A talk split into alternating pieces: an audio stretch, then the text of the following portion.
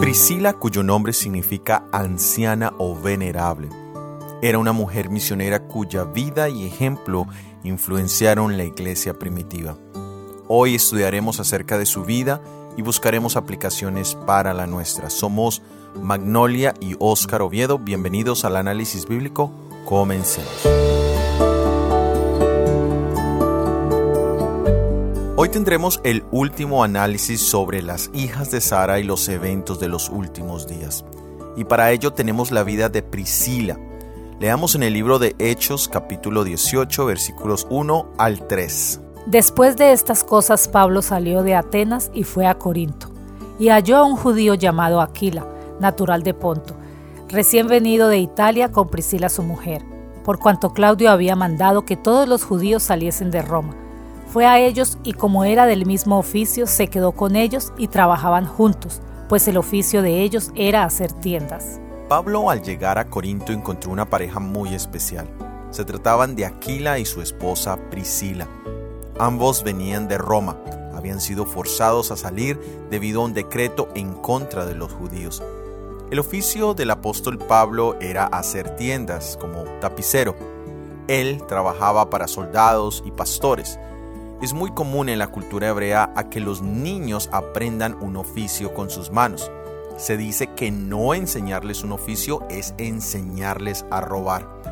Pablo, a pesar de que era digno de su salario en su trabajo misionero, había aprendido a servir antes que ser servido. Y este hecho en particular hizo que la amistad con Aquila y Priscila se hiciese aún más fuerte, ya que ellos también amaban al Señor, deseaban servirle y eran laboriosos con sus manos.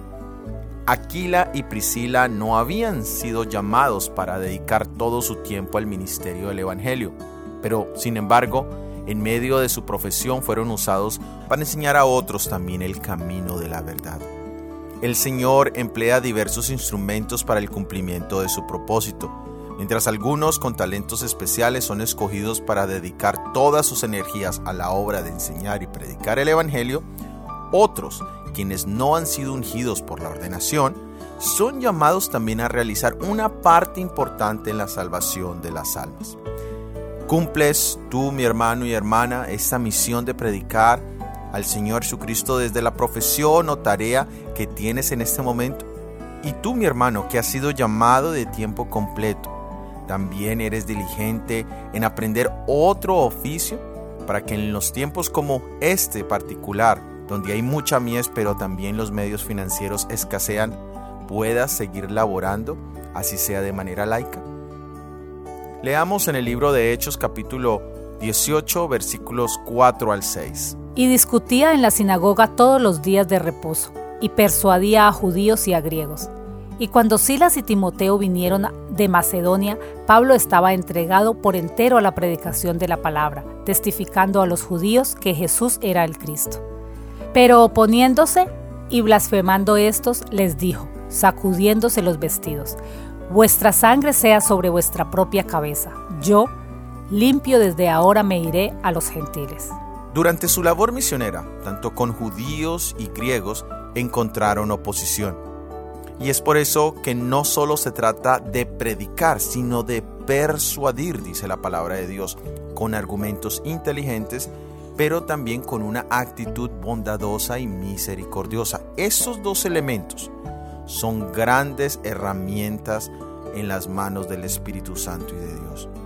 Pero el obstáculo más grande en la evangelización es el corazón cerrado de aquel que necesita a Jesús. Aquí leemos que en su oposición también ellos blasfemaban. Es común que cuando uno pierde el control de una situación recurra a la violencia física o verbal. Nosotros mismos podemos caer en este error. Al ver que no somos bienvenidos o que el mensaje que presentamos no es aceptado, podemos perder también la paciencia.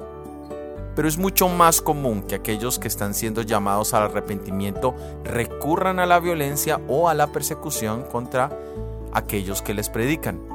Este ha sido el caso a través de la historia del pueblo de Dios. Y es aquí cuando han nacido movimientos de reforma. El concepto reforma no es crear algo nuevo, sino es dar la forma original a algo que ya ha perdido esa forma y crear como resultado el concepto de el remanente. En el Antiguo Testamento encontramos varios ejemplos. Tal vez el más conocido es de Elías como reformador y el llamado que le hace a que el pueblo vuelva a los caminos antiguos generando un remanente. También encontramos esto en la Reforma Cristiana. Por ejemplo, cuando miramos el movimiento valdense en el siglo XII, cuando miramos a Juan Wycliffe, a Juan Hus, a Jerónimo y otros reformadores como Lutero, Calvino, Zwingli, los anabautistas, los puritanos, los metodistas y tal vez el más conocido y reciente el movimiento milerita y los adventistas sabáticos. Ellos en particular tenían ciertos principios como el no bautismo de infantes, la separación de iglesia y Estado, el rechazo del concepto de un milenio de paz y prosperidad antes de la segunda venida de Jesucristo, el rechazo al cambio del cuarto mandamiento de sábado a domingo, iban en contra de la enseñanza pagana de la inmortalidad del alma o de la espiritualización de la segunda venida de Jesús. Y estos y algunos otros principios han generado una división en el cristianismo moderno pero sabemos que la verdad como es en Jesús es la única que puede traer libertad al alma, como lo dice San Juan 8:32. Y son estas verdades las que forman el remanente presente. Pero no es meramente un remanente de nombre, como algunas iglesias lo ven, y hasta lo han puesto en sus nombres, la palabra el remanente, sino es la vivencia y la práctica de estos principios bíblicos. Priscila en este caso y su esposo eran un ejemplo de este principio. Había amor por la verdad, había un deseo de servicio voluntario y estaban dispuestos al sacrificio y a la persecución. Quiero leer del libro Hechos de los Apóstoles, página 460, que nos dice, en medio de la prueba y la persecución, la gloria de Dios se revela en sus escogidos. Siguen a Cristo en medio de penosos conflictos Soportan la abnegación y experimentan amargos chascos, pero así aprenden lo que es la culpa y la miseria del pecado, y llegan a mirarlo con aborrecimiento. Al ser partícipes de los sacrificios de Cristo pueden ver la gloria más allá de las tinieblas y dirán, porque tengo por cierto que lo que en este tiempo se padece no es de comparar con la gloria venidera que en nosotros ha de ser manifestada. Quiera Dios ayudarnos a tener este mismo sentir de Priscila y en particular el mismo sentir que tuvo Cristo Jesús. Ese es nuestro deseo y oración. Amén. Gracias por haber escuchado nuestro episodio del análisis bíblico para esta semana y en especial gracias por habernos acompañado durante esta cuarta temporada de los análisis bíblicos. Desde la próxima semana empezaremos la quinta temporada y estaremos analizando los mensajes celestiales del libro de Daniel. El primer análisis lleva por título La palabra profética es una luz. En este nuevo año también introduciremos un programa titulado Daniel en 365 días. Esta será una matutina que nos llevará a través de cada uno de los pasajes bíblicos del libro de Daniel día a día. Será publicada en nuestro canal de YouTube de manera diaria, así que suscríbete y esperamos sea de bendición. Todo ha sido producido por el Ministerio 147. Que Dios te bendiga. Amén.